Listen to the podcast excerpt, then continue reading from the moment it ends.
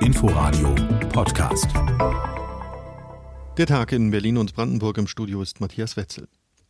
Jahrelang gab es in Berlin-Neukölln immer wieder Brandanschläge. Sie richteten sich zumeist gegen Menschen, die sich für Flüchtlinge und gegen Rechtsextremismus engagieren.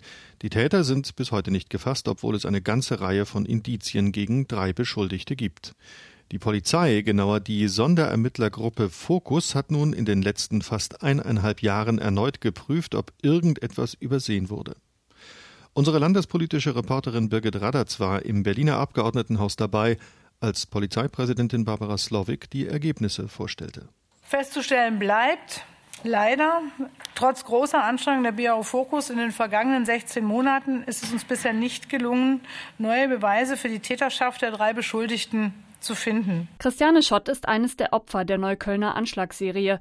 Ihr Briefkasten wurde demoliert, die Reifen vom Auto ihrer Tochter zerstochen. Schott macht das sauer. Genauso sauer wie der Umstand, dass es laut Polizeipräsidentin bisher keine Anhaltspunkte gibt zwischen dem Polizisten Detlef M., der Informationen zu den Amri-Ermittlungen in einer AfD-Chatgruppe geteilt hat, und die auch an einen der Verdächtigen gegangen sein sollen und den Neukölln-Anschlägen. Es gibt Fotos, da sind die zusammen drauf und wir wissen auch, dass der Herr T.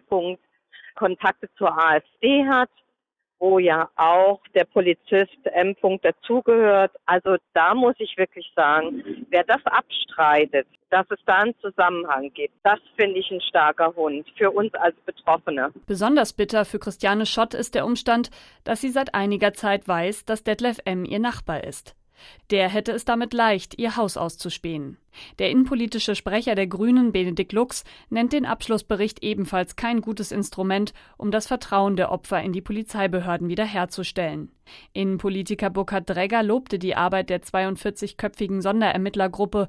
Manche Ergebnisse ließen sich aber nicht herbeireden, so der CDU-Politiker. Um die Polizeiarbeit doch noch einmal aufzuarbeiten, wird der Senat eine externe Sonderkommission beschließen.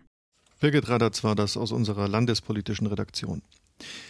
Geologisch ist jetzt also klar, wo in etwa 30 Jahren tonnenweise Atommüll eingelagert werden könnte. 90 Gebiete in ganz Deutschland sind dafür geeignet. Das hat die Bundesgesellschaft für Endlagerung bekannt gegeben.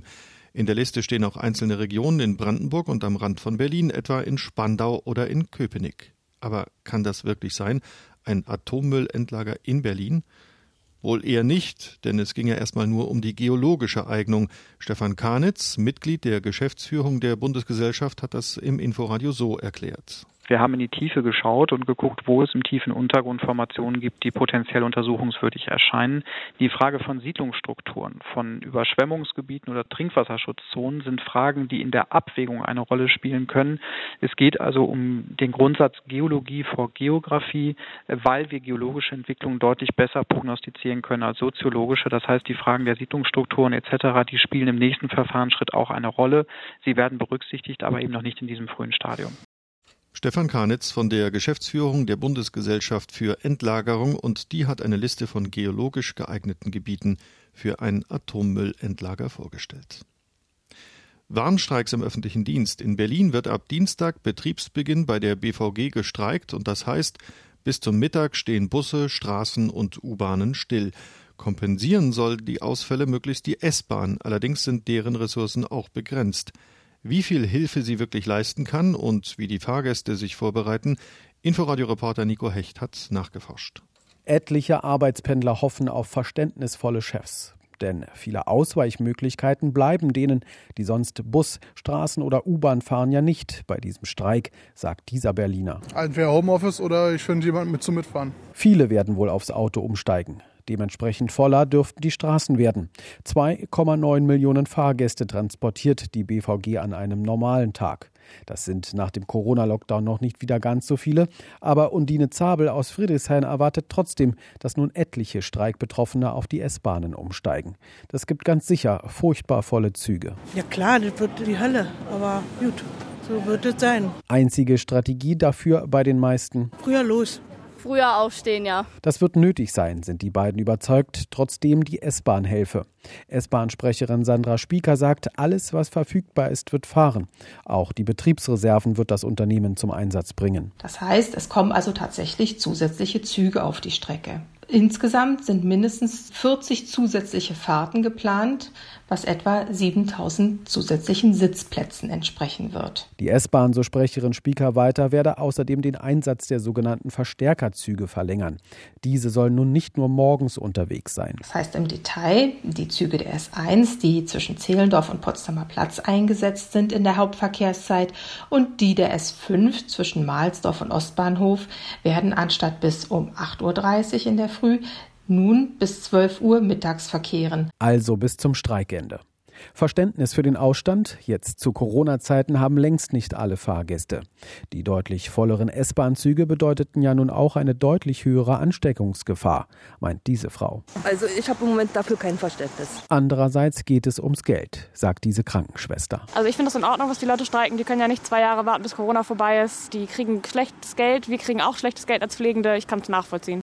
Verständnis bei dieser Krankenschwester für den Warnstreik in Berlin und in Brandenburg sind zwölf kommunale Verkehrsbetriebe betroffen. Es drohen also lange Wege zur Arbeit, vor allem weil der Warnstreik in Brandenburg von drei bis drei dauern soll, also 24 Stunden. RBB-Reporterin Lisa Steger erläutert, welche Betriebe dabei sind. Die Verkehrsbetriebe aller kreisfreien Städte, aber auch die Betriebe in Dahme-Spreewald, Teltow-Fleming, dem Barnim, der Uckermark. Betroffen sind zudem die Kreise Potsdam, Mittelmark, Havelland und Oder-Spree, also weite Teile des Landes. Und es betrifft Busse, Straßenbahnen und auch Schulbusse, wenn sie kommunalen Verkehrsbetrieben gehören, so etwa in Teltow-Fleming und Cottbus. Regionalzüge und S-Bahnen fahren, letztere sogar mit mehr Zügen auf den Linien nach Mahlsdorf und nach Zehlendorf. In Cottbus sollen Fahrten, die von Subunternehmen durchgeführt werden, stattfinden. Und die Verkehrsbetriebe in Potsdam sagen, die Tram fällt komplett aus, aber einzelne Buslinien sollen bedient werden, zum Teil nur vereinzelt, zum Teil auch planmäßig. Die Buslinien zwischen Berlin und Brandenburg, die von der Berliner Verkehrsgesellschaft BVG betrieben werden, die sollen ab 12 Uhr mittags wieder bedient werden, wie sonst auch. Die Uckermärkische Verkehrsgesellschaft will versuchen, einige Verwaltungsmitarbeiter im Fahrdienst einzusetzen. RBB-Reporterin Lisa Steger über die Auswirkungen des Warnstreiks im öffentlichen Personennahverkehr in Brandenburg. Vierter Tag der Tesla-Anhörung und kein Ende in Sicht. Die Fragerunde zur geplanten Elektroautofabrik bei Grünheide dauert mit Unterbrechung Seit Mittwoch vergangener Woche. In der Stadthalle von Erkner reden seither Kritiker, Tesla-Mitarbeiter und das Landesumweltamt miteinander, wie im Genehmigungsverfahren vorgeschrieben. Und es geht weiter nur im Schneckentempo voran, wie unser Reporter Michel Nowak erfahren hat. Zumindest einer hat es geschafft. Versammlungsleiter Ulrich Stock vom Landesumweltamt hat sich am Mittag von der Tesla-Anhörung verabschiedet. Bis zu zehn Stunden am Tag hatte er zuvor die Erörterung geleitet. Mehr als ein Dutzend Befangenheitsanträge der Einwender gegen ihn wurden abgelehnt. Am Nachmittag löst ihn nun doch sein Kollege André Tschigner ab. Nach dreieinhalb Tagen sei so ein Wechsel nötig, weil die Aufgabe des Versammlungsleiters doch sehr umfassend und anstrengend sei heißt es dazu vom Landesumweltamt. Ulrich Stock selbst zeigte sich noch überrascht, wie sehr sich die Anhörung in die Länge zieht. Ich wage auch die Behauptung, dass es hätte schneller gehen können bei mehr Disziplin. Aber ich sage auch, es ist wie es ist. Und wenn es der Entscheidungsfindung hilft, dann erörtern wir eben sieben Tage. Das scheint durchaus möglich, auch wenn der Ton zwischen den 56 anwesenden Einwändern, dem Landesumweltamt und auch Tesla-Mitarbeitern deutlich sachlicher geworden ist. Vor allem Fragen zum Trinkwasserschutz standen im Mittelpunkt. Ein sensibles Thema, die Antworten fielen dann auch wenig zufriedenstellend für viele Kritiker aus. Heidemarie Schröder beispielsweise, eine Einwenderin aus dem kleinen Sieverslake, einem Dorf nahe der geplanten Tesla-Fabrik, fühlt sich nur teilweise ernst genommen. Trotzdem ist sie schon den vierten Tag dabei. Wenn wir nicht kommen würden, würde es doch heißen, die Betroffenen nutzen die Chance nicht, sich zu äußern oder alle sind im Prinzip jetzt doch Befürworter. Also insofern ist es eine Verpflichtung, hier zu sein, kein Spaß. Gerade gut die Hälfte der Inhaltspunkte konnten bisher abgearbeitet werden. Auch am Dienstag ist die Stadthalle von Erkner nun für eine weitere Fortsetzung reserviert. Und der neue Versammlungsleiter André Schiegner lässt durchblicken, dass es auch danach noch weitergeht. Die Wunschvorstellung wäre es, diese Woche abzuschließen. Der Gesetzgeber hat vorgesehen, es müssen alle Einwendungen erörtert werden. Das werden wir tun. Und die Zeit, die wir dafür brauchen, werden wir in Anspruch nehmen müssen. Die Erörterung ist im Genehmigungsprozess für das Tesla-Werk zwingend vorgeschrieben.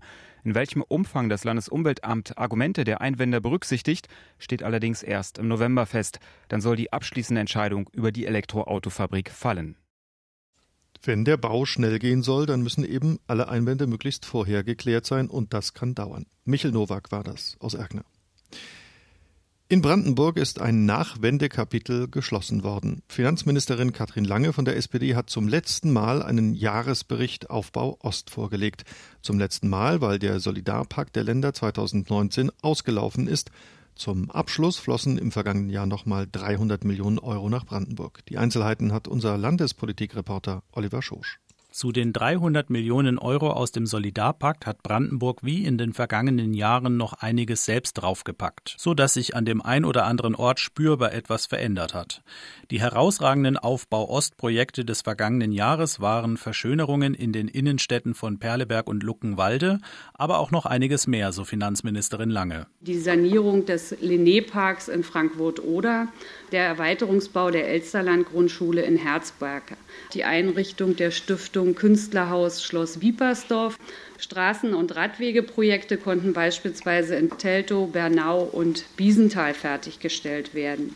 Dass diese Erfolgsgeschichte auch Makel aufweist, will ich nicht verstreigen und ist auch nicht zu bestreiten, denn das Wort Breitbandausbau mag da als Hinweis dienen. Mit dem dort erreichten Stand kann man nicht zufrieden sein. Seit 1995 hat Brandenburg gut 30 Milliarden Euro aus dem Solidarpakt bekommen. Damit wurde unter anderem der Hochschul- und Forschungsstandort Potsdam ausgebaut.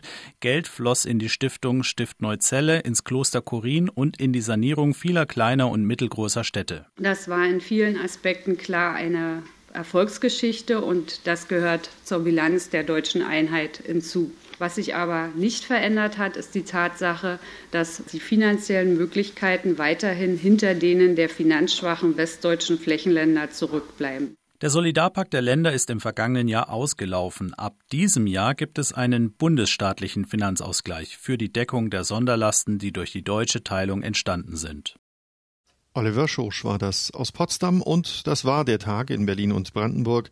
Nachzuhören wie immer auf inforadio.de oder in der Inforadio App. Inforadio Podcast.